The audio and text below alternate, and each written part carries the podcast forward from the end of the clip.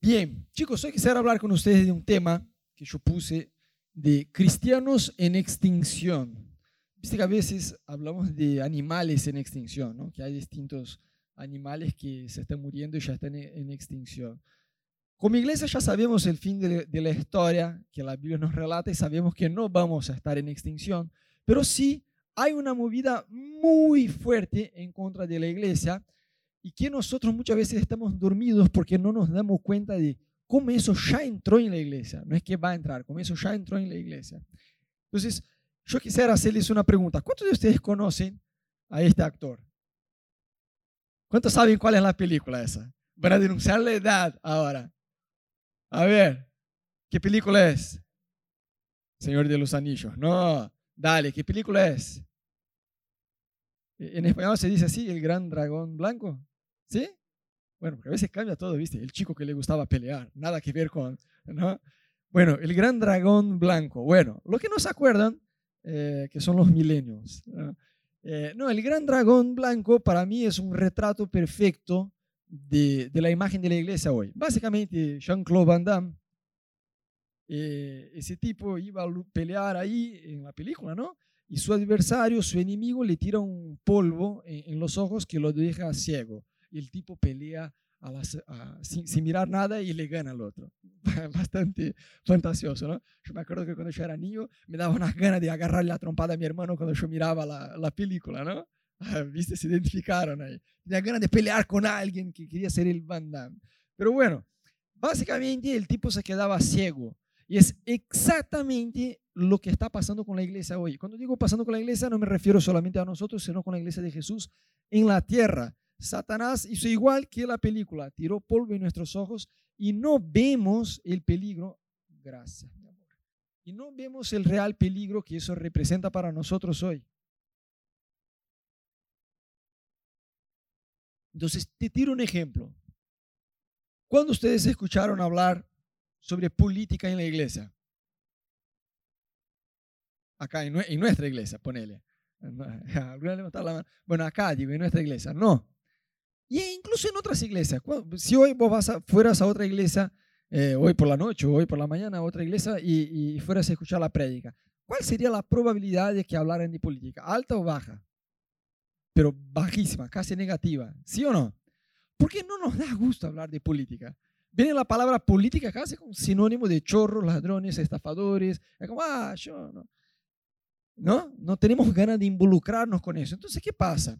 Entregamos la política al diablo porque no hablamos de ella, no reflexionamos sobre eso y entregamos al diablo. Y el diablo dice, gracias, la tomo, la tomo, voy a establecer leyes que van a perseguir la iglesia y ustedes van a tener que bancar la omisión de ustedes. Entregamos el cine a Satanás. Satanás dice, está bien, vamos por Netflix, hay método de todo. ¿no? Y la iglesia fue entregando varias áreas que deberíamos ser influencia en la sociedad y aflojamos, y ah, no, política, no. Y gente, yo no estoy acá para hablar de política, tranquilo. Pero sí quiero darte un trasfondo político que tiene que ver con el tema de hoy, que, eh, de cristianos en extinción. ¿no? Entonces, mira un versículo que, que está en Juan 18, 36. Si tienen Biblia, pueden abrir. Jesús hablando a Pilato, ¿no? Mi reino no es de este mundo. Si mi reino fuera de este mundo, mis servidores lucharían para que yo no fuera entregado a los judíos pero mi reino no es de aquí. Le digo entonces Pilato, ¿así que tú eres rey? Respondió Jesús, tú dices, tú dices que yo soy rey.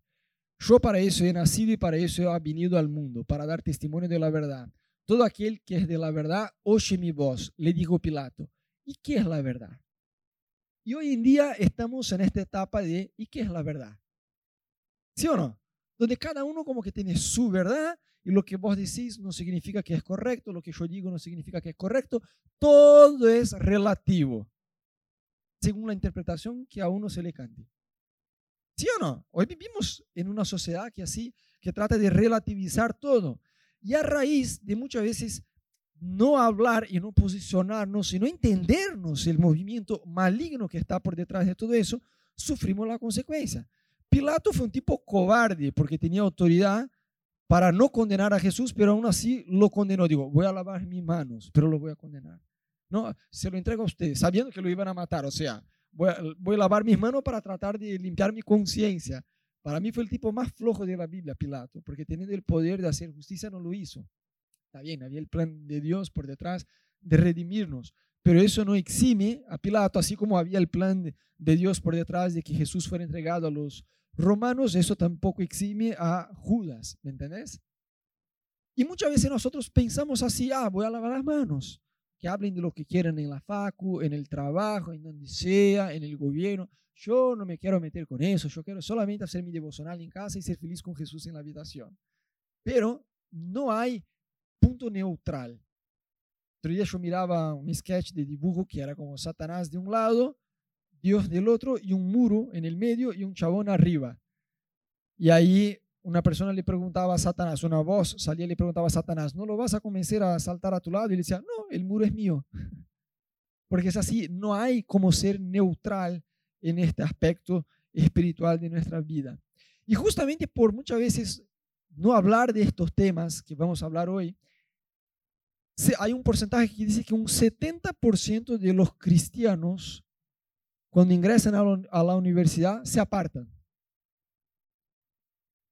Ingresan a UBA con un profesor radical, activista de izquierda, y que te convence de que abortar está bueno, de que, y vos te volvés un ateo después que entras en la facultad. Un 70%, por, gente, 70% de jóvenes que se dicen cristianos, porque también hay una diferencia entre decirse cristiano y ser cristiano, ¿no? A veces uno se siente cristiano, ¿no? Eh, siempre pasa a los políticos cada cuatro años, ¿no? Ahora hay toda una movida de decir que fulano es cristiano, o sea, sí, cristiano a favor del aborto, cristiano a favor de legalizar las drogas, cristiano a favor de perseguir a la iglesia, un cristiano medio raro, ¿no? Un cristiano político. Pero, ¿por qué pasa eso a los jóvenes? ¿Por qué no se ponen a estudiar la palabra? ¿Por qué no se ponen a entender esta movida espiritual del reino de las tinieblas y prepararse?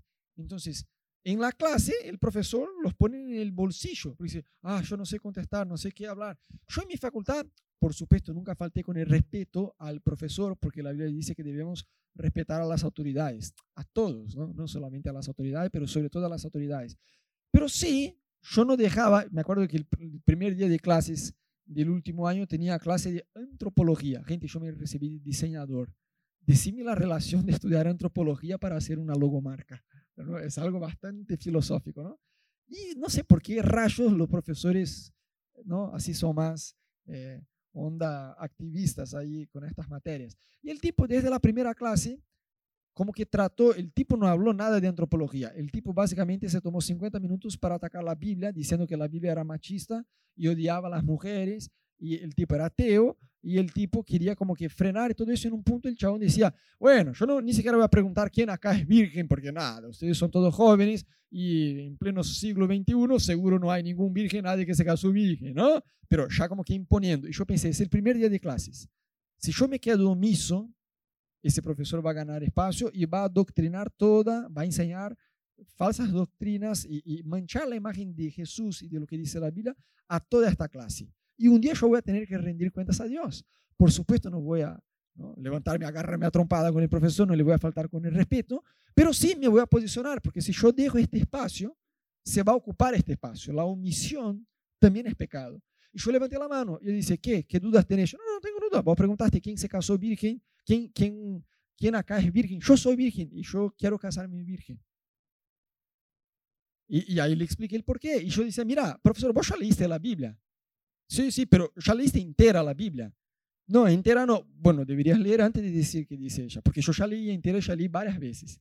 Y es un absurdo que digas que la Biblia es machista, porque ¿cómo vas a decir que la Biblia es machista y la Biblia eh, promueve la violencia hacia la mujer?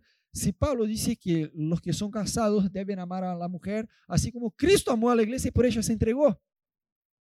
Y ahí le tiene varios versículos así. Bueno, el tipo se quedó tonto, no sabía cuál camión le había atropellado. Bueno, resumen, el resto del año, el tipo estaba un ángel en la clase. Y muchos de mis amigos, porque me cargaban en la facu, ¿no? Me decían, ¡eh, pastor! Me llamaban de pastor en la facultad, ¿no? Incluso los profesores me decían, ¡eh, pastor! Llegaste tarde hoy. Era así. Me cargaban todos. Pero cuando estaban en problema, ¿a quién iban a buscar? Al pastor. Era así. Pero ahí yo pude posicionarme. Entonces, no sean flojos en la facultad, en el trabajo, en donde sean. Como cristianos tenemos que tomar posición. ¿Me explico?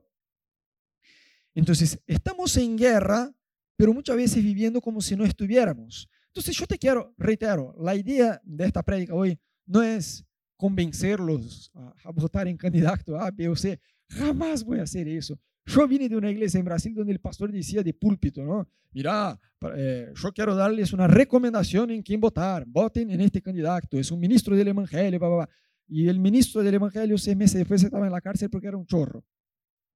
Entonces yo entendí que iglesia no es lugar de eso. Jamás, ya hablamos con Uli Ro, jamás vamos a decir, voten en este candidato, o voten en eso, en este partido. Jamás. Lo que sí le vamos a decir, porque eso es bíblico, es, chicos, ojo, no crean en todo lo que clarín.com divulga. Vayan a ver, vayan a investigar cuáles son las propuestas de cada candidato.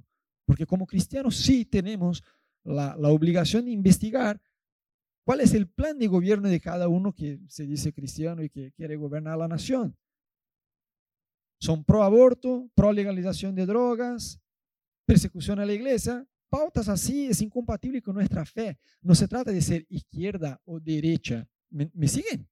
Bueno, entonces vayan a investigar. Entonces hoy la idea no es eh, convencerlos a, cualquier eh, inclinación política, ¿no? Sino darles un contexto, porque hay mucha gente, sobre todo eh, con una ideología más política de izquierda, que defienden algunos íconos, por así, de, su ideología que adoran, pero no tienen ni idea del trasfondo de lo que hay. Es como los homosexuales que tienen el tatuaje de Che Guevara en el brazo. Y vos decís, ¿vos sos homosexual? Sí. ¿Y, por qué tenés Che Guevara en tu brazo? No, porque es un héroe. Sí. Eh, eh, ¿Cómo se llama? Fusilaba, disparaba con armas a homosexuales. Ah. Y vos decís, eh, andate a estudiar historia, campeón. Que, o sea, ¿Viste? Hay esta incoherencia muchas veces por falta de conocimiento. Entonces yo te quiero mostrar, eh, quiero hacer un, breve repaso de algunas cosas para que entiendas toda esta movida que hay hoy en día en contra de la iglesia. ¿Quién es ese chabón que está ahí en la pantalla? ¿Ah?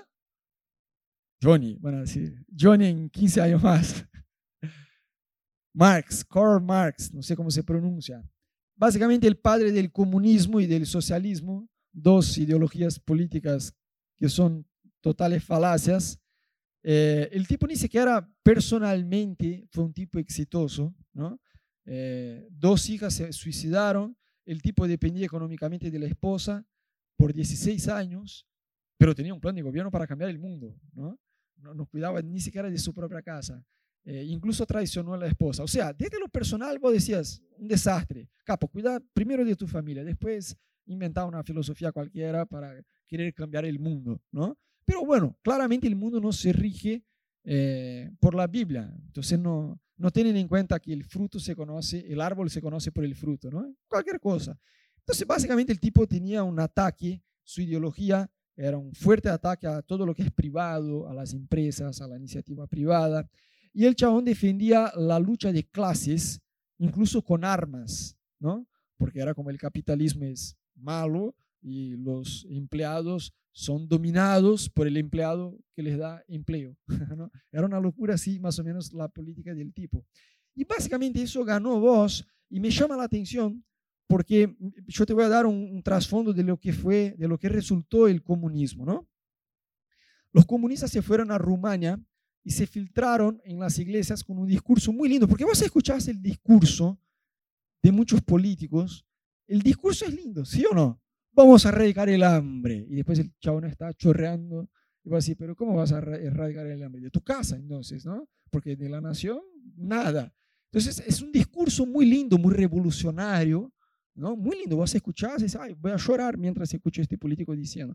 Pero la práctica es otra. Entonces ellos se filtraron en las iglesias con un discurso muy lindo de, de terminar con la desigualdad social, y era muy loco la, la, política que tienen por detrás de eso, porque básicamente lo que defendían no es lo mismo comunismo y socialismo, pero hay muchas cosas parecidas y que coinciden en la distribución igualitaria de recursos.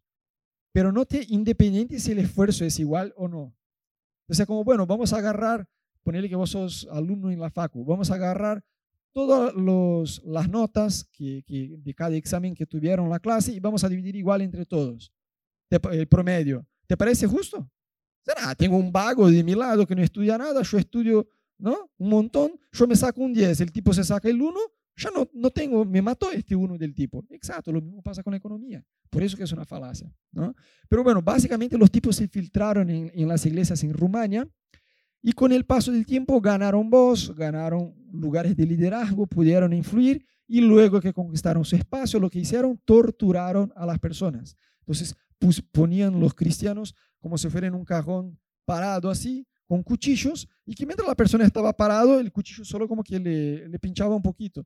Pero bueno, con el paso del tiempo uno no se cansa, ¿no? Y empieza a relajar el cuerpo y ahí los cuchillos empezaban a entrar y de a poquito, de a poquito iban a torturando a las personas. Pero ellos eran bastante creativos, porque más allá de inventar el comunismo y el socialismo, que es una locura, que es una falacia, no funciona en absolutamente ningún lugar, también ellos inventaron otra forma de torturar a los, cristianos. Los ponían en cámaras, como si fuera una heladera, y había solo un agujero así chiquito donde un médico desde afuera miraba a la persona y cuando se daba cuenta que la persona se estaba muriendo, sacaba a la persona, lo calentaba de vuelta para básicamente resucitarla y volvía a poner allá y hacían eso una y otra vez. Mira qué hermoso. Mira qué actitud, actitud buena, empática hacia el prójimo. Por eso es una locura cuando yo veo gente que dice, yo soy cristiano y comunista. Pero digo, amigo, o no entendiste nada de lo que es el comunismo, o no entendiste absolutamente nada de lo que es el cristianismo. Eso es como decir, yo soy gordo y flaco. Yo soy bostero, pero hincho por River. Yo soy casado y soltero. Es tan ilógico cuánto, ¿me entendés? Es tan ilógico cuánto.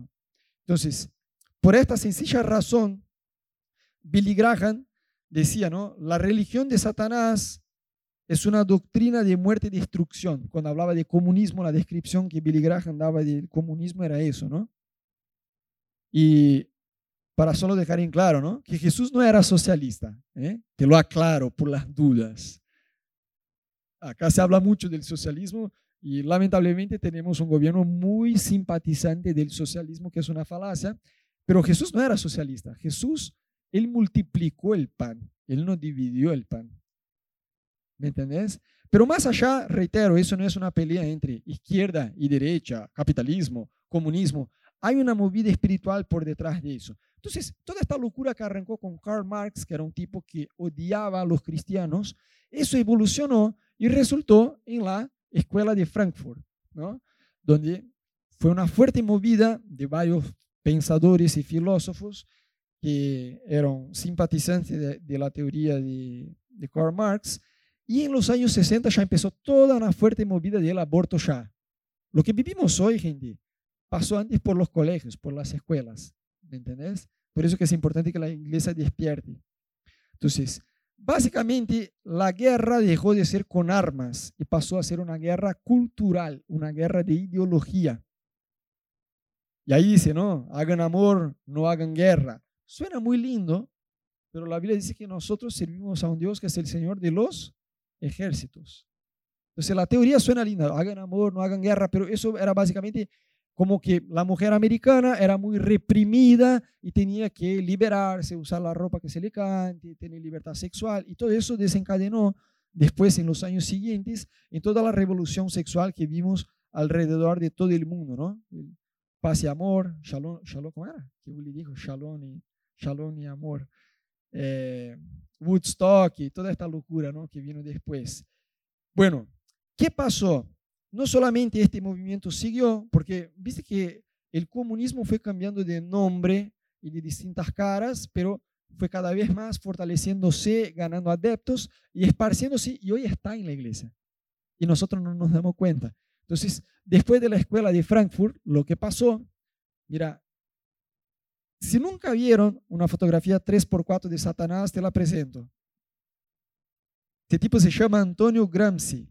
Básicamente el tipo fue el fundador del Partido Comunista de Italia, uno de los fundadores, ¿no? Y el chabón estuvo en la cárcel, fue preso por Mussolini, el fascista, ese sí fascista, porque viste que hoy si vos sos un tipo hetero, sos fascista. Si vos sos cristiano, sos un fascista, un religioso, un fundamentalista, un legalista. Todos los istas, ¿no? Ya tratan de etiquetarnos. Pero ese tipo sí era, eh, Mussolini sí era un fascista y lo metió en la cárcel ese chabón porque tenía ideas muy eh, radicales. Y básicamente el chabón estudió un montón en, esta cárcel, agarró libros eh, que el propio Satanás había escrito, porque básicamente el chabón quería desarrollar un control psicológico de las masas, con la clara intención de distorsionar lo que es el cristianismo. Entonces, la persecución a la iglesia, que antes era de agarramos a los cristianos y matémoslo, pasó a ser, no, no, no, lo mate, porque ellos se dieron cuenta que cuando mataban a un cristiano, y eso pasa solo con los hijos de Dios, ¿no? Eso fortalecía la fe de los demás. Entonces todos se quedaban aún más encendidos por Dios por temor. Y ellos dijeron, eso claramente no está funcionando. Entonces, ¿qué tenemos que hacer?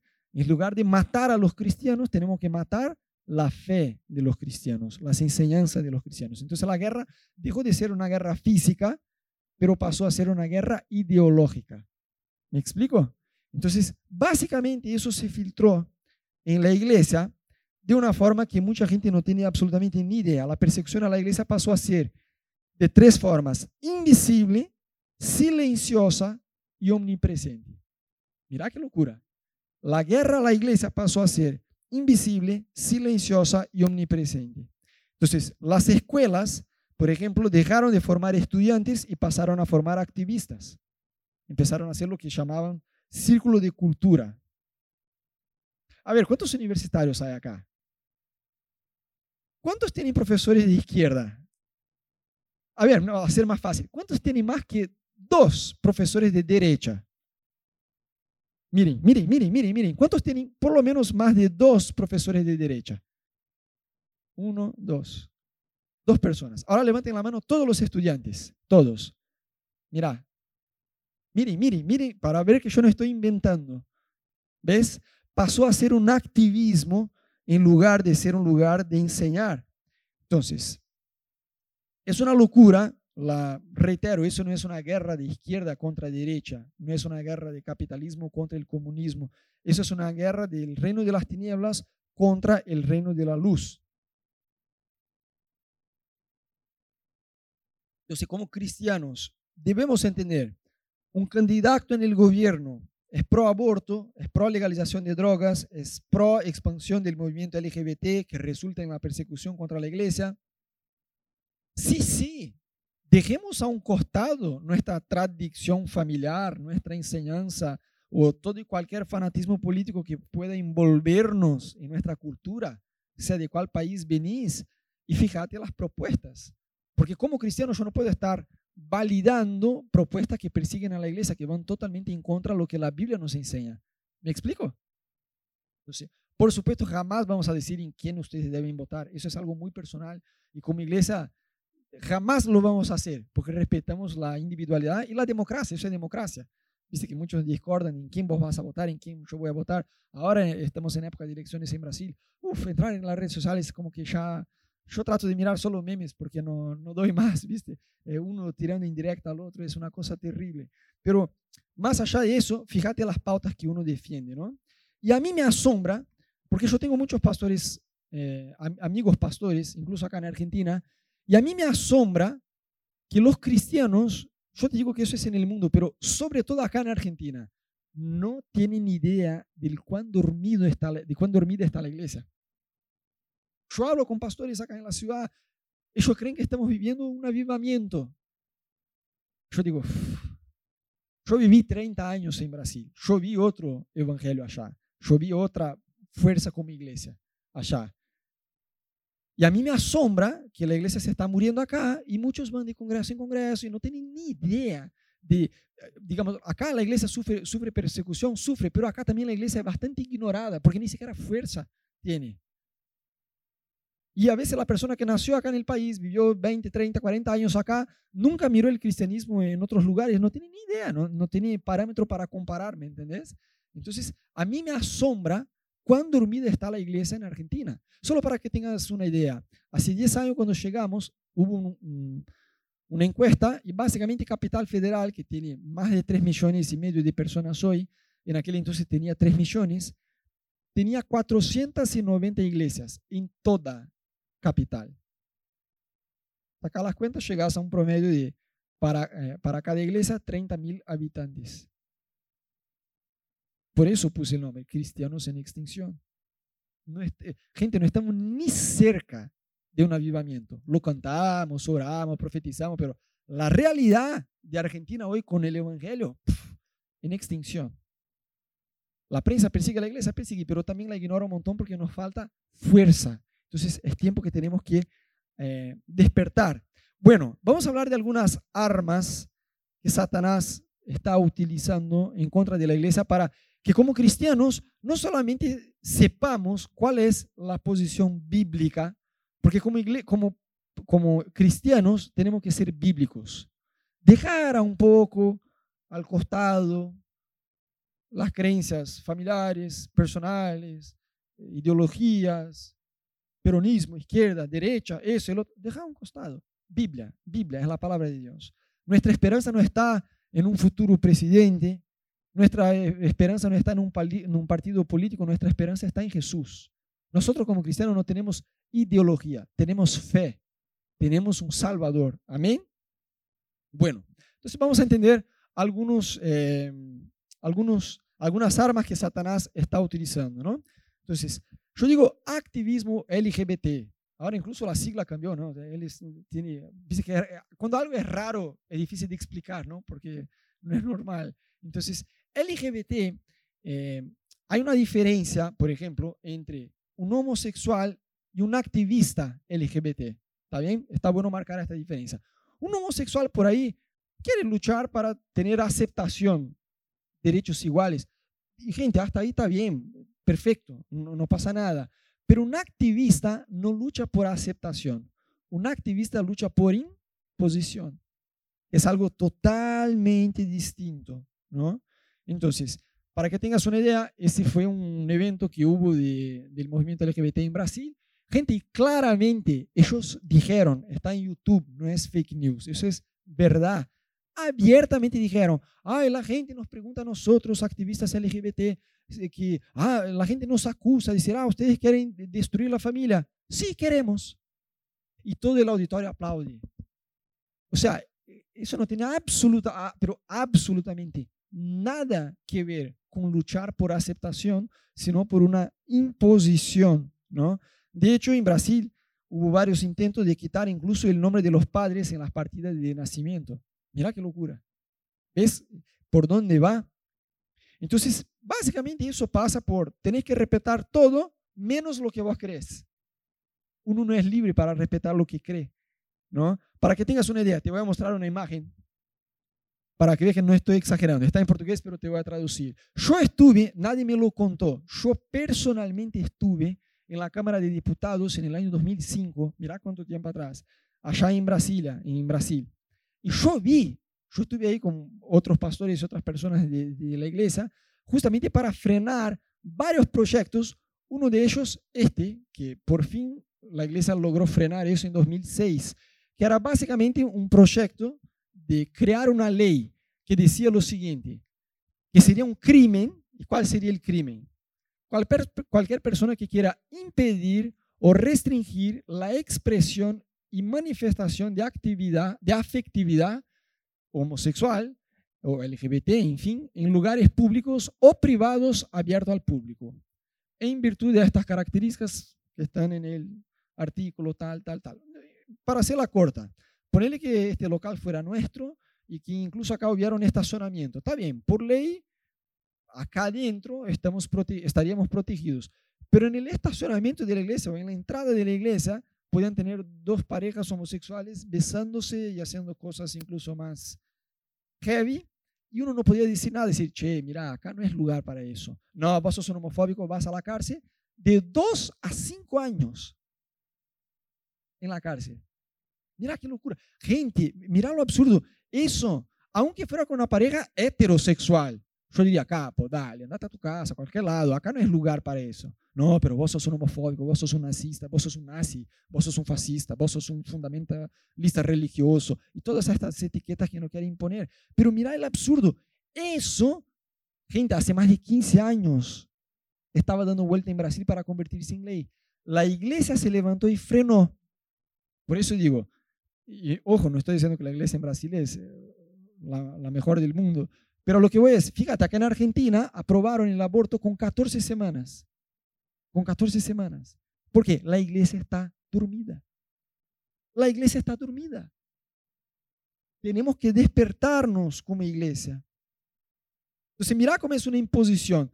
Uno quiere ser homosexual, eh, lesbiano, lo que sea. Está bien, la vida es tuya, haz lo que vos quieras.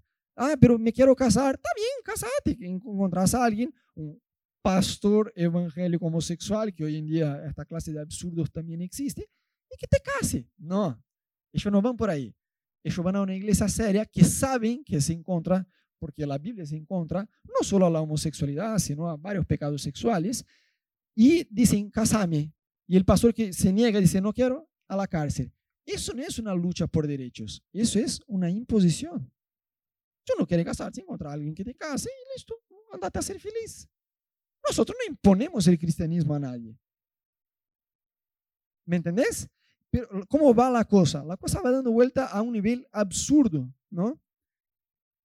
Imagínate que en Brasil, FIFA casi ganaron un proceso judicial porque los jugadores de fútbol no utilizaban la remera número 24 que en Brasil se relaciona al homosexualismo. Casi ganaron un proceso en la justicia. Gente, mira el absurdo. ¿Será que es porque existen 11 jugadores? ¿Me entendés? Eh, es una cosa de loco todo eso que está pasando, ¿no? Y hay estadísticas muy mentirosas. Otro, otro día, no, ya hace un par de años, yo miré un posteo en Facebook que decía, te voy a tirar cualquier valor porque no me acuerdo exactamente los números, pero era algo más o menos así de proporcional, ¿no? En el año, no sé, 2017, ya tenía dos fotografías, ¿no? En el año 2017, 1.200 personas, 1.200 eh, homosexuales fueron brutalmente asesinados solo por ser homosexuales. Y al lado tenía, en el año 2017, 5 millones y 500 mil cristianos fueron brutalmente asesinados solo por ser cristianos. ¿Y de qué se habla hoy en día en la prensa, en los medios? ¿Se habla de cristofobia? No, se habla de homofobia. Incluso el concepto de homofobia está recontra distorsionado de lo que es la realidad. Homofobia es una violencia a los homosexuales. Yo, por ejemplo, si tuviera una empresa y fuera a hacer un proceso de selección y hacer una entrevista y tuviera un candidato que era homosexual, pero un tipo competente, no yo personalmente no tendría absolutamente ningún problema de darle el empleo a esta persona. No hacerlo por que simplemente la persona es homosexual. Eso sí, ahí sí, bueno, dale, homofobia, sí. Yo le golpeo, sí. Bueno, ahí sí, homofobia. Pero ¿qué hacen con los cristianos? Vos vas a una universidad, andate a UBA, andate a UBA, con estos profesores de izquierda activistas, ¿no? Pro aborto. Y decís, yo soy cristiano, virgen, y quiero casarme virgen porque yo entiendo que eso es lo que dice la Biblia. El primero a hacerte bullying va a ser el profesor. ¿Sí o no? ¿Y dónde está la cristofobia? ¿Dónde Clarín habla de eso? No se habla de eso. Entonces, incluso hay, si agarráramos estas estadísticas de, ah, porque hubo un tipo que hizo eso en Brasil, agarró a nada, porque Brasil mató en el año no sé qué, 400 homosexuales en el año. Y el chavo se puso a investigar y dijo, ajá, pero de los 400, 350 fue otro homosexual que lo mató. Entonces no puedes utilizar eso para decir, mira la homofobia en Brasil. Entonces los, los homosexuales son homofóbicos. ¿Me entendés? O sea, cuando vos vas a fondo, ves que lo que se divulga no es la realidad. Yo te pregunto, ¿quién divulgó cuántos cristianos fallecieron? Y es más, la gente está tan, pero tan, pero tan cegada por los medios de comunicación y por toda esta movida cultural que está pasando, que incluso ellos creen, ellos realmente creen que los cristianos asesinan a los homosexuales. Un cristiano verdadero jamás va a matar a nadie, ni un homosexual, ni un heterosexual, ni nada. ¿Quién mata a los homosexuales? Yo te voy a decir quién son. Ellos mismos y el Estado Islámico. Que del movimiento LGBT no mueven un coma en contra. Ni loco, porque le tienen miedo.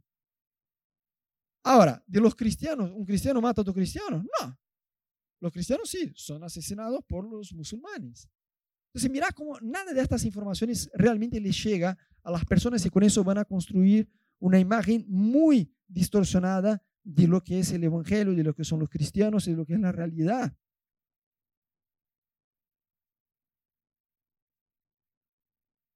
Te tiro un ejemplo para que tengas una idea de cuán absurdo está el pensamiento de la gente afuera que es, están bajo un adoctrinamiento maligno y lógico y, y absurdo, que es un disparate tras otro, que incluso científicamente es recontra más que comprobable muchas cosas y ellos no solamente niegan la verdad, porque estamos en esta etapa que todo es relativo, no existe verdad absoluta, y eh, incluso niegan la ciencia. Por ejemplo, yo hablé hace un tiempo con una persona, y ojo que es una persona súper inteligente.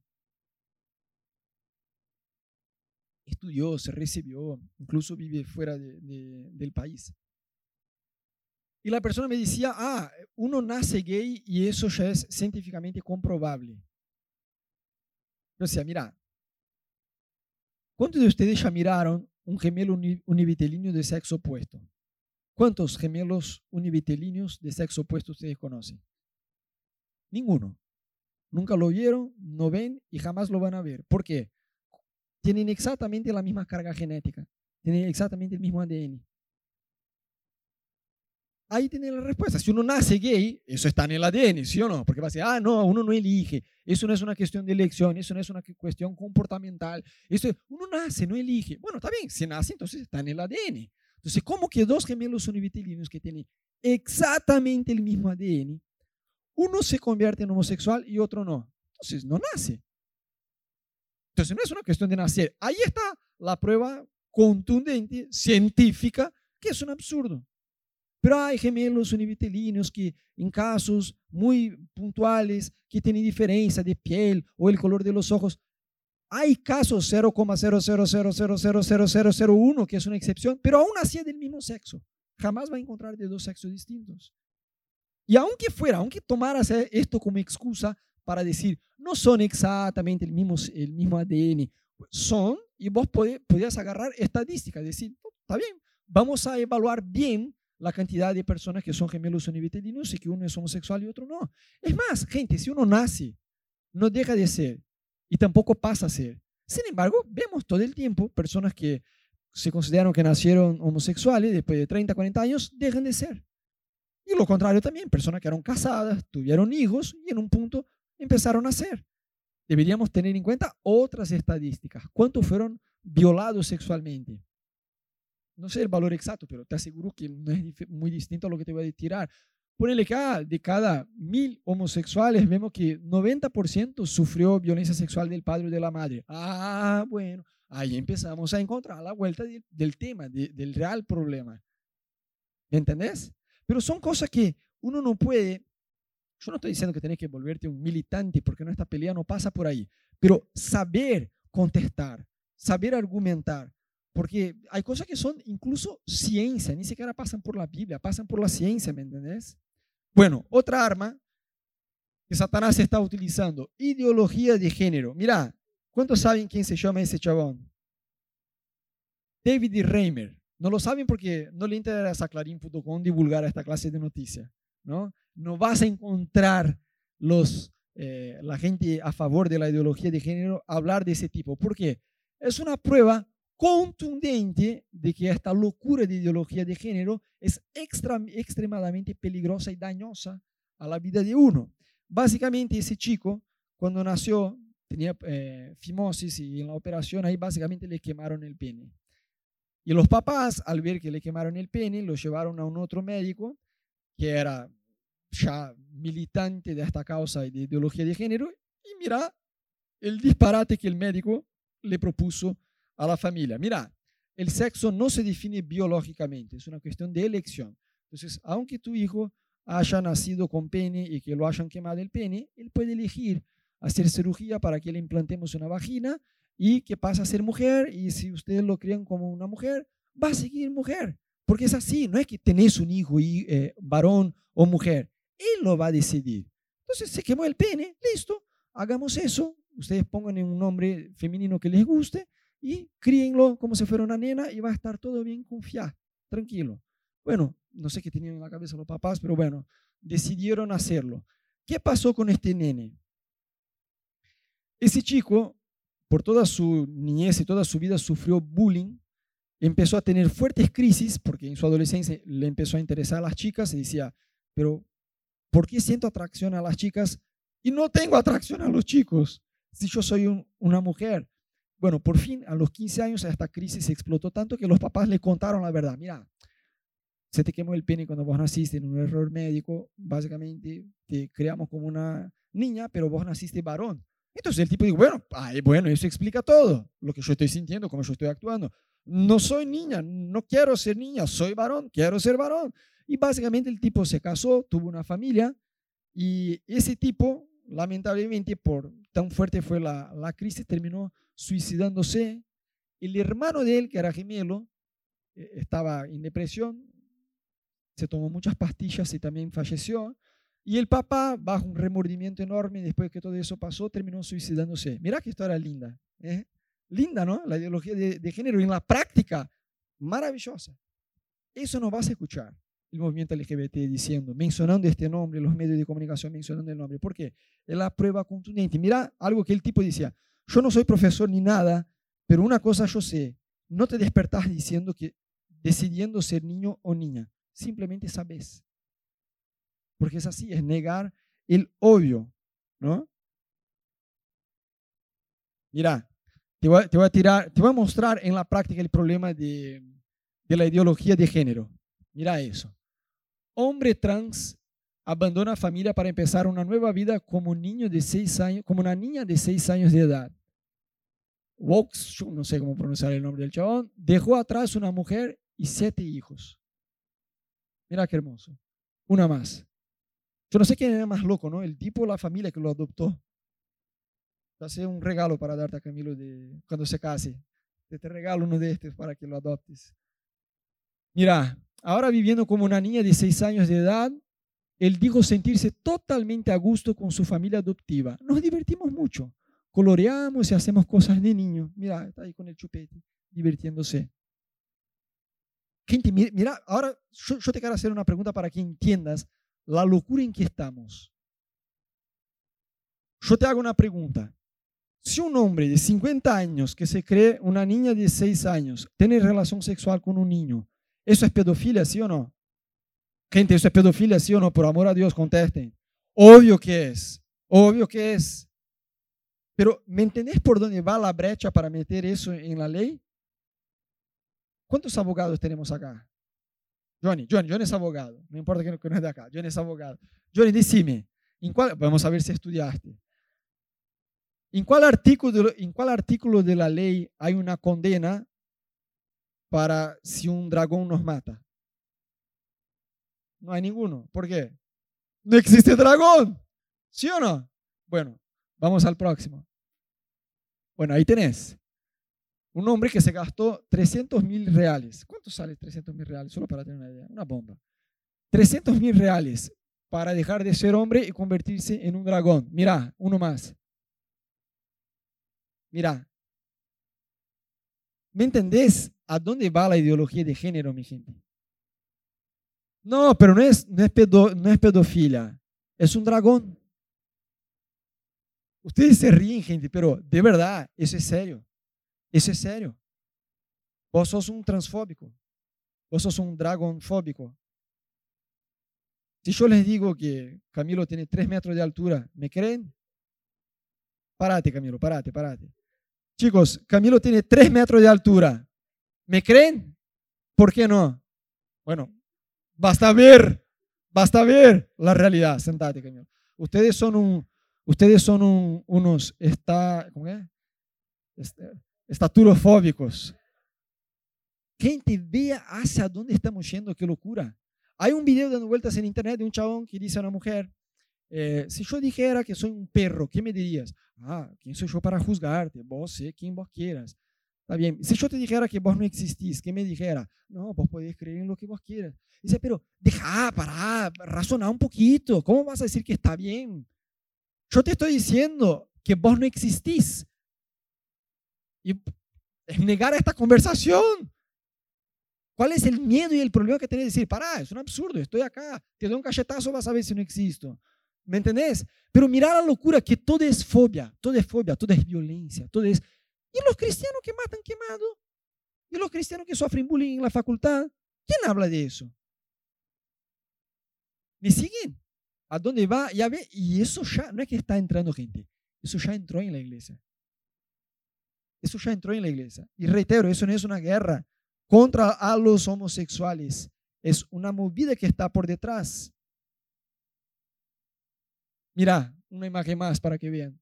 ¿Cuántos ya miraron este video en YouTube de una mamá que está en el auto? Y está en YouTube eso, ¿no? Y la mamá filma los chicos atrás charlando, ¿no? Los nenes atrás, sus hijos. Y ellos decían que Jesús era bisexual. Y la mamá decía, ¿Eh? ¿de dónde vos sacaste esto que Jesús es homosexual? Me lo enseñaron en la escuela. Me lo enseñaron en la escuela. ¿Y por qué te dijeron eso? Porque Jesús ama a todos o a todos. Gente, como cristianos, pilas. Ah, yo soy profesor, me obligan a enseñar la ideología de género. ¿Y qué vas a hacer? ¿Complacer a tu jefe o complacer a Jesús? Ay, Rode, pero que me echan. ¿Qué te echen? Mejor entrar desempleado en el reino de los cielos que ir al infierno con un empleo. ¿O no? Gente, yo no les estoy diciendo nada que yo mismo ya no lo haya hecho. Yo en un trabajo me dijeron, trucha algo acá. No es solo una firma, no pasa nada, firma acá. No, no voy a firmar. No, pero tenés que firmar. No, no tengo que firmar. Ese documento acá dice un nombre, no es mi nombre. Yo no voy a firmar. En dos días me echaron. ¿Y qué? Y Dios me cuidó. Dios me dio un empleo mejor. Gracias por un amén que escuché. Gente, no seamos flojos. No solo no debes hacer, como que debes posicionarte. Dice, mira, yo no voy a hacer y te digo por qué no voy a hacer. Vos ya escuchaste hablar de David Reimer. Bueno, te voy a contar qué pasó con ese tipo de ideología de género. Es un absurdo lo que se está haciendo acá. No importa que el gobierno de Argentina aprobó. No importa, no deja de ser un absurdo. Yo como maestra no puedo enseñar eso, porque es ilógico, es una violencia hacia los niños. Y gente, eso va a ganar fuerza. Porque llega un punto, con Anita, cuando llegó el punto de nuestros hijos ir en el colegio, oramos mucho y elegimos sí o sí para nosotros, eso es personal, vos no tenés que hacer lo mismo, pero nosotros mirando y entendiendo este contexto cultural que acá en Argentina está pasadísimo, entendimos, nuestros hijos no van a estudiar en un colegio que no sea cristiano. No van. Para nosotros el parámetro, el primero era que sea cristiano. Sé que como cristiano no podemos vivir en una burbuja, lo entiendo, ¿de acuerdo? Pero como yo veo este adoctrinamiento de izquierda en los colegios, que es algo maligno, que es pro aborto y todo eso, yo dije, sí o sí hay que ser cristiano en el colegio. Y yo te digo, va a llegar a un punto que van a imponer incluso a los colegios cristianos de enseñar ideología de género y todo lo demás. Y ahí vos decís, pero saco a mi hijo y hago homeschooling, yo le enseño desde casa. Van a prohibir eso también, es solo una cuestión de tiempo. Lo puedes hacer, pero no puedes sacar tu pasaporte, no Gente, yo no estoy exagerando. Eso ya está sucediendo. Entonces, como cristianos no podemos estar en lugar de influencias dejándonos ser influenciados por otras personas, sino que debemos influir. Amén. Bueno, otro gran enemigo. Feminismo. Combate al capitalismo para superar el machismo. Realmente Karl Marx dejó su marca de burrez en toda una generación. Gente, es una cosa. Mira, la primera ola del feminismo, está bien que la mujer sea igual que el hombre en los derechos. Está bien, hasta ahí vamos. Pero cuando pasamos de eso a la burrez de querer equiparar a la mujer, de que sea equivalente, igual al hombre, como de forma biológica, Ahí entramos en absurdo como estos que pasaron reciente, de un tipo que se autopercibe mujer, un hombre con pene y que se autopercibe mujer. Y ahí dice, ay, ¿sabe qué? Yo soy una nadadora profesional. Quiero competir contra las mujeres porque yo me siento mujer. Ahí ganó, ganó el oro. Y vos decís, ¿y dónde están las feministas? Por amor a Dios. Le está robando el oro, no solo oro, le está robando plata. El tipo era un nadador profesional que competía contra los hombres, perdía. Digo, ¿sabes qué? Voy a competir contra las mujeres porque me siento mujer. Gente, eso debería ser prohibido. ¿Por qué? Porque es injusto con las mujeres que son biológicamente mujeres. Pero porque esa aburrez de, de negar la realidad.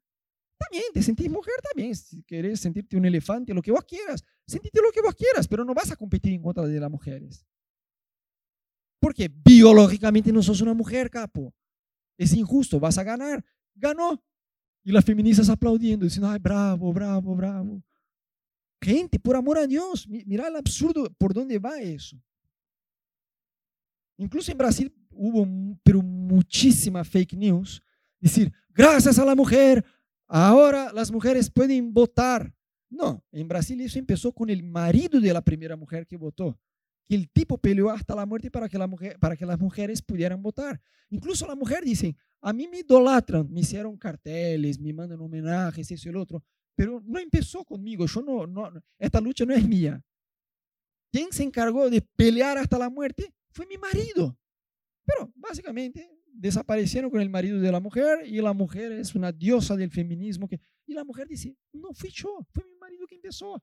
Pero el feminismo, respecto a lo que es luchar para tener los mismos derechos, está bien, pero cuando empieza con este tema de que el hombre es el gran problema del universo, más allá de que es una burrez decirlo, empezás por una distorsión de la realidad.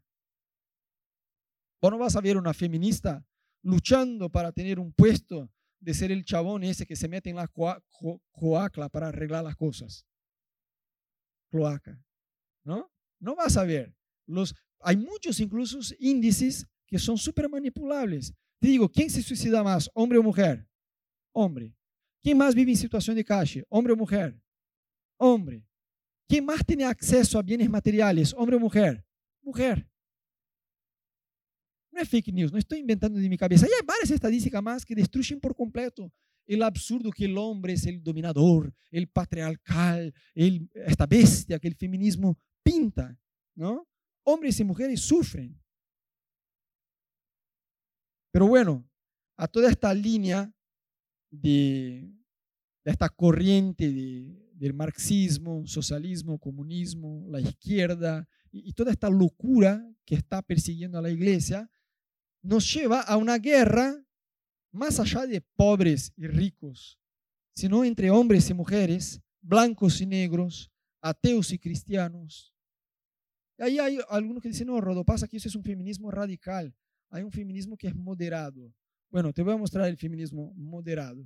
Eso es como igual decir el Estado Islámico moderado. Dice, bueno, matamos cortando la cabeza. El otro dice, no, torturemos primero. Ah, el que cortó la cabeza es misericordioso, ese es el moderado. Feminismo es igual, te voy a mostrar. Todas las personas, estos nombres que ven ahí, son, considerados, son consideradas diosas del feminismo, ¿no? La familia tradicional debe ser destruida y la gente debe encontrar mejores formas de vivir en sociedad. La disolución de la familia es un proceso revolucionario. Al igual que Che Guevara creía que matar a los homosexuales era algo revolucionario, ¿no? Mientras no se destruye el mito de la familia y la maternidad, las mujeres seguirán siendo oprimidas. El feminismo es la teoría, el lesbianismo es la práctica. Y por último, mira ese que paz y amor. Quiero ver a un hombre golpeado, sangrando, con un zapato de tacón clavado en la boca, como una manzana en la boca de un cerdo. Wow. Eso es el feminismo moderado, donde demonizase al hombre como si el hombre fuera todos los problemas, el responsable por todos los problemas del mundo. Gente, hay hombres violentos, hay. Hay mujeres que son violentas hacia el hombre también, hay. Pero al igual que los cristianos que son perseguidos y mucho más que los homosexuales y nadie habla de eso. Nadie, solo se habla del feminicidio. Y por supuesto debemos hablar porque es una violencia. Pero la violencia contra los hombres también. Recién tuvo eh, el, juicio ese del actor John Depp, ¿no? que hacía Piratas del Caribe. La mujer lo pegaba. las feministas lo niegan hasta la muerte. O sea, es un absurdo cuando tomas partido de un lado o del otro. Una, la primera feminista Hubo una feminista que fundó la primera clínica de aborto en Estados Unidos. ¿Y sabes dónde ella lo hizo? En Brooklyn. Para matar a los negros. Quería exterminar a los negros, los niños que nacían con síndrome de Down o con otros problemas mentales. Esa genia. Inclusive compartía charlas con el Ku Klux Klan, la, secta esa, ¿no? Mira, el nivel. Y mira la compañía de esta señora. Con Che Guevara que mataba homosexuales. ¿Ves la incoherencia de la cosa? ¿Cómo va? Es muy loco todo eso. Entonces, hoy, lamentablemente, eso se metió en la iglesia. Entonces, por eso encontramos gente que opina que, por ejemplo, sujetarse al marido, que es algo bíblico, es algo retrógrado. Incluso hay un video en YouTube que hay una mujer que el tipo le está haciendo repetir, ¿no? Ah, te prometo ser fiel en la salud, en la enfermedad, en la riqueza, en la pobreza. Prometo serte su, eh, sumisa. Y la mujer dice, no, sumisa no. Y todos se ríen, como, ella dice, ah, sumisa no. ¿Por qué? Porque tiene un concepto de sumisión torpe y que no es bíblico. Gente, ser sujeta al marido no quiere decir ser esclava del marido. No, Dios creó a la mujer de una costilla del hombre, no la sacó del pie, porque el hombre no está arriba de la mujer, y tampoco lo sacó de la cabeza, porque la mujer tampoco está arriba del hombre. Lo sacó de su lado, porque son iguales. Hay una diferencia en jerarquía y autoridad, porque Dios estableció eso. Pero te pregunto, ¿Jesús es menos poderoso que el Espíritu Santo? ¿El Espíritu Santo es menos poderoso que Dios Padre? Y en la Trinidad vemos sumisión. Jesús vino sumiso al envío de su Padre, el Espíritu Santo vino sujeto al envío de Jesús. Hay sumisión incluso en la Trinidad, que es la autoridad máxima que existe en, el planeta. Pero las feministas tienen esta idea de sumisión y sujeción de la mujer al marido como algo retrógrado, eso es viejo, eso es algo fundamentalista de la Biblia. ¿Por qué? Porque no entienden el concepto de, de sumisión. Ni siquiera saben lo que es sumisión. Sumisión es estar sujeto a una misión mayor. No trata que la mujer va a ser una suerte de esclava del marido. Absolutamente no pasa por ahí. Pero este concepto, concepto se fue metiendo en la iglesia. Como yo les comenté, acá en Argentina, con 14 semanas se aprobó abortar. El nene ya tiene huella digital, cuerpo formado, tiene movimientos, un corazón que late, pero tiene un movimiento de mujeres que dicen, mi cuerpo, mis derechos. Está bien, tu cuerpo, tus derechos, pero no tenés dos corazones, cuatro ojos, cuatro piernas y dos cerebros, ni uno tenés. ¿Me entendés? Y ahí, por ejemplo, yo te tiro datos para que tengas una idea, ¿no? El año pasado, un millón y doscientas mil personas fallecieron de COVID. Y con aborto, ¿cuántos? No tenemos ni idea. Más de 55 millones. Más de 55 millones. Entonces, mujeres, tu útero no es un cementerio. No es un cementerio. Tu útero es un lugar de vida. Amén. Yo te voy a decir por qué hay tanta movida ¿no? con ese tema. No se habla, por ejemplo, está bien, se aprueba el aborto en un país y coincidentemente aumenta el número de mujeres que se suicidan. Ah, ¿será que tiene alguna relación? Ah, sí que tiene, pero no se habla de eso. Entonces, seamos inteligentes y vivos para ver lo que está pasando en el mundo, ¿no?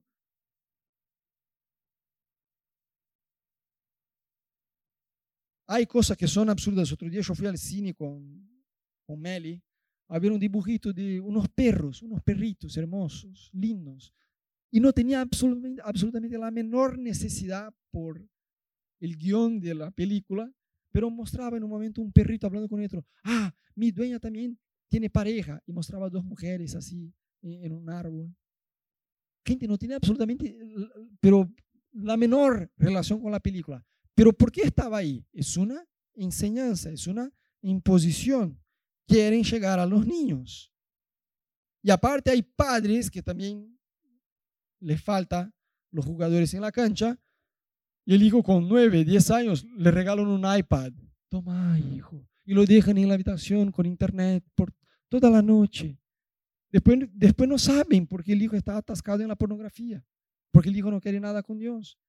Yo ya se lo dije, con Anita ya dijimos, Mel y Dani solo van a tener celular el día que realmente lo necesiten y el día que tengan madurez para tenerlo.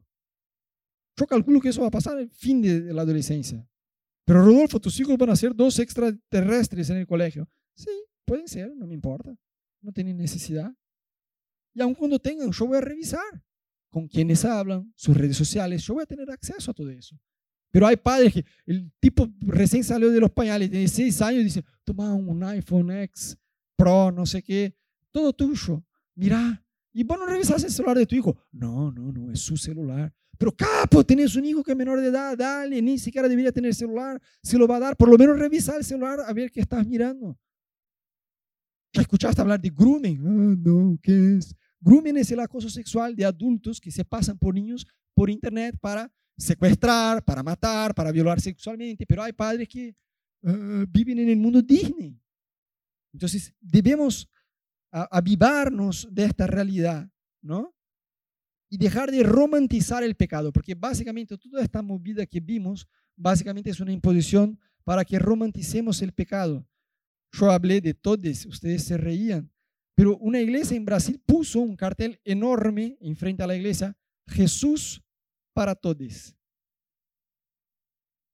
Gente, una iglesia puso Jesús para todos. Bien, Vini, no pasa nada, Dios te ama igual, no hay problema. O sea, miedo de decir que la Biblia llama de pecado. No estoy diciendo que tenemos que estar detrás de la gente diciendo, ¡eh, pecador, pecador, pecador, pecador! Debemos, en primer lugar, nosotros, nosotros como cristianos, madurar en santidad, perdonar a los demás, avanzar en eso, ¿no? Va a llegar una persecución a la iglesia. Ustedes piensan que eso es solo para los pastores, que se no quieren casar homosexuales, van a la cárcel. Mm, mi amigo, ¿cuántos son cristianos? ¿Cuántos aman a Jesús? Eso te va a tocar a vos también. Es solo cuestión de tiempo. Y ahí como iglesia estamos ofendidos porque entramos en la iglesia y alguien no me saludó. Ajá. Deja que empiece la persecución de meter cristianos en la cárcel y torturarnos y matarnos a nosotros. A ver si esta clase de inmadurez en la iglesia no se soluciona rapidísimo. De un día al otro se soluciona. Va a ser hermoso vivir esta persecución. De que un pastor de una iglesia esté hablando mal de pastor de otra iglesia que esté pero toda esta movida para que nosotros romanticemos el pecado, ¿no? Entonces, por ejemplo, varios valores, y con eso termino, ¿no? Varios valores que son bíblicos y que la gente hoy, yo veo claramente eso en la iglesia, la gente tiene conceptos equivocados. Casar, ¿es algo bueno o malo? Bueno, se nota que solo los solteros dijeron, bueno, ¿no? los casados están con... Casar es algo bueno. Los casados por lo menos así así con la cabeza para que tu mujer no te pegue. Pero ¿qué el mundo opina de casar? Un error, pero te vas a casar, por amor a Dios, qué error que estás haciendo. Ahora Camilo está en esa, ¿no? Que la familia le dice, pero Camilo, razona, no, no lo hagas. ¿Por qué? Ellos creen, porque están bajo esta influencia maligna y equivocada, que casar es algo malo. Casar virgen entonces, uff, ni hablar burro. Tener hijos. Ah, ahí va.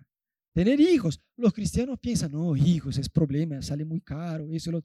Gente, la Biblia dice que los hijos son una herencia del Señor. ¿Cuántos son papás? Bueno, ¿cuántos tienen dos hijos? Más de dos hijos, tres hijos. Tres hijos. Una, dos, ninguno. Bueno, bueno, con Anita tenemos dos hijos.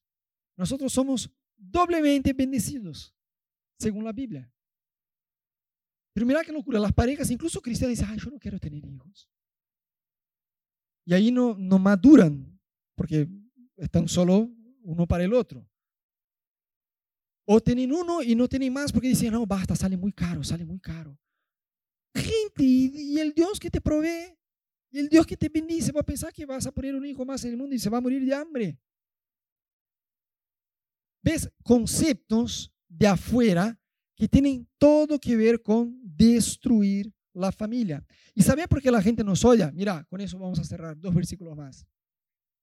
Timoteo, 2 eh, Timoteo 3, de 1 a 5. Pablo está escribiendo a Timoteo hablando de nuestros días, hablando de 2022. Timoteo, es bueno que sepa que en los últimos días habrá tiempos muy difíciles, pues la gente solo tendrá amor por sí misma y por su dinero, serán fanfarrones y orgullosos, se burlarán de Dios, serán desobedientes a sus padres y mal agradecidos, no considerarán nada sagrado, no amarán ni perdonarán, calumniarán a otros y no tendrán control propio, serán crueles y odiarán lo que es bueno traicionarán a sus amigos, serán imprudentes, se llenarán de soberbia y amarán el placer en lugar de amar a Dios. Actuarán como religiosos, pero rechazarán el único poder capaz de hacerlos obedientes a Dios. Alejate de esta clase de individuos. Es una descripción de la sociedad hoy en día, ¿no? Que si vos simplemente decir, decís, mira, yo no tengo nada en contra, no voy a matar, no odio, no estoy persiguiendo a los homosexuales, pueden ser lo que sean. Eh, yo no tengo problema con eso, pero a mí no me parece normal. No, sos un homofóbico. Eso es igual que sos un homofóbico. Pues sí, pero entonces todo ateo es un eh, cristofóbico. No. Hay gente que simplemente dice, yo no creo en Dios. Si vos querés creer en Dios, está todo bien. Incluso puedo ser tu amigo, jugar la pelota juntos y no pasa nada. No te voy a imponer no creer en Dios y tampoco que vos me, me impongas creer en Dios. ¿Sí o no? Existe gente así. Pero esa es una falacia decir que si vos simplemente decir que no está de acuerdo con el homosexualismo, vos sos un homofóbico. Entonces tenés que afirmar que todo ateo es un cristofóbico y no es así. Y no es así.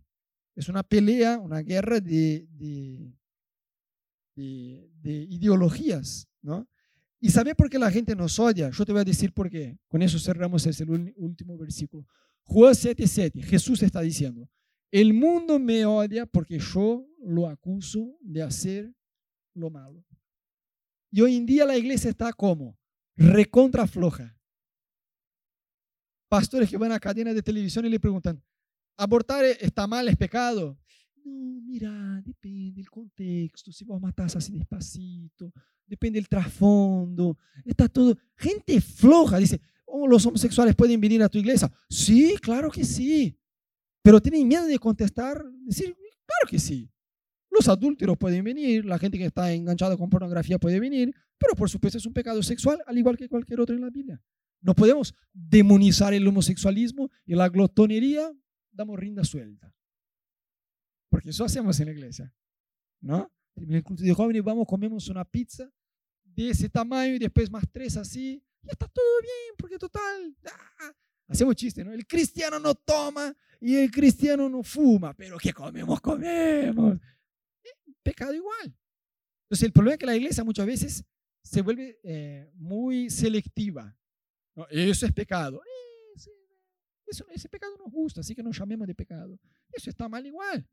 Pero es pecado. No podemos ser flojos de llamar pecado lo que Dios llama de pecado.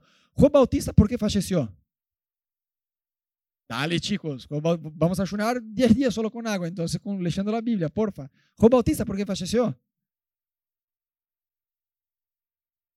Por decir al rey Herodes que estaba en pecado. Vos estás teniendo relaciones sexuales con tu cuñada y eso está mal. Por la ley no podías hacer. La cuñada escuchó, no le gustó y le cortó la cabeza. Y eso es lo que pasa. presta atención en eso. Convicción de pecado sin arrepentimiento genera enojo. Convicción de pecado sin tener arrepentimiento, eso genera enojo. Entonces, cuando la gente del mundo nos escucha hablar de la Biblia o leen la Biblia y saben que la Biblia condena sus pecados, pasan a odiar a los cristianos. Entonces nos etiquetan de todo, religioso, fundamentalista, eh, fascista, nazi, lo que, ¿no? preconceptuoso, lo que, lo que fuera. Pero la Biblia dice, denuncien las obras de las tinieblas. Hay que denunciar las obras de las tinieblas. Reitero, yo no estoy diciendo que tiene que salir señalando a la gente, no es eso, porque ya nos cuesta señalar a nosotros mismos. Tenemos que nosotros, en primer lugar, vencer nuestra vida floja con Dios, abandonar la masturbación, abandonar la pornografía, abandonar eh, pecados que vamos llevando como si nada en nuestra vida, en primer lugar en nuestra vida. Pero de ninguna manera podemos ser cristianos medio pelo, cristianos flojos que están en la facultad, que están en el trabajo, que están donde sea y en lugar de posicionarse y decir, mira, eso no es verdad. Y saber qué contestar, saber qué decir, saber enfrentarse con situaciones así y defender el Evangelio. Amén, amén. Bueno, te quiero invitar a ponerte de pie en tu lugar. Quiero orar con ustedes.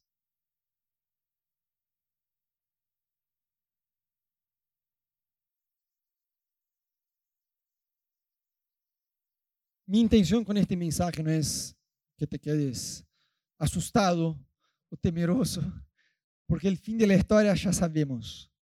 Vamos a reinar por siempre con Jesús. Incluso Jesús dijo, no teman a aquellos que pueden matar solamente el cuerpo. Teman a aquel que puede matar el cuerpo y que después de que hayas muerto, lanzarte en el infierno. A este sí debemos temer la iglesia va a ser victoriosa. Vamos a vivenciar Apocalipsis, vamos a ver la persecución crecer cada día más contra la iglesia, pero sí debemos tomar posición.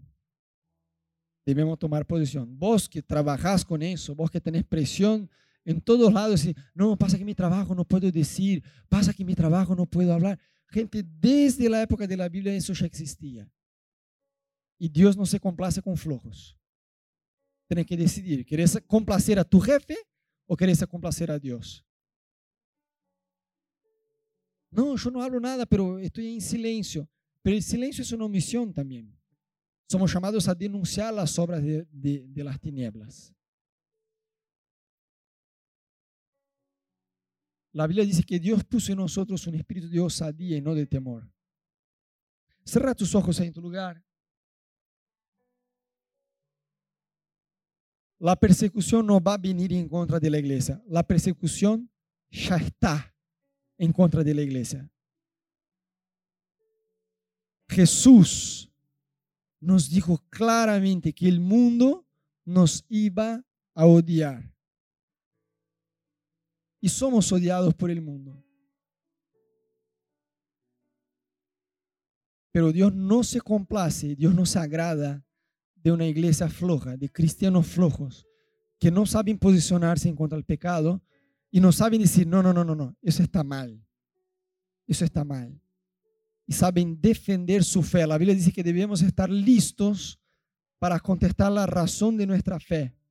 Y quizás vos ahí en tu lugar te sentís incómodo porque te sentís débil en tu vida espiritual.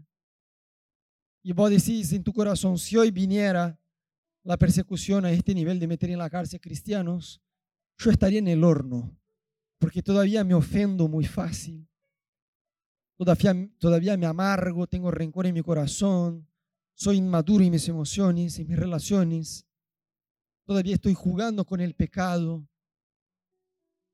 Si es tu caso, tomate el próximo minuto para charlar con Dios ahí en tu lugar, decir, Dios, yo quiero ser un cristiano fuerte, yo quiero ser un cristiano que no está negociando principios, que no está yendo acorde a lo que la gente dice, a lo que la gente opina, y que no estoy con amistades que son tibias. Yo quiero estar con amistades que me van a llevar a acercarme más a vos. Ayúdanos, Jesús, en esta mañana a tomar posición por tu reino. Dile en voz alta así conmigo, Señor Jesús, más alto, dice, Señor Jesús, en esta mañana yo elijo pararme sobre tu verdad. Tu palabra dice que debemos denunciar las tinieblas.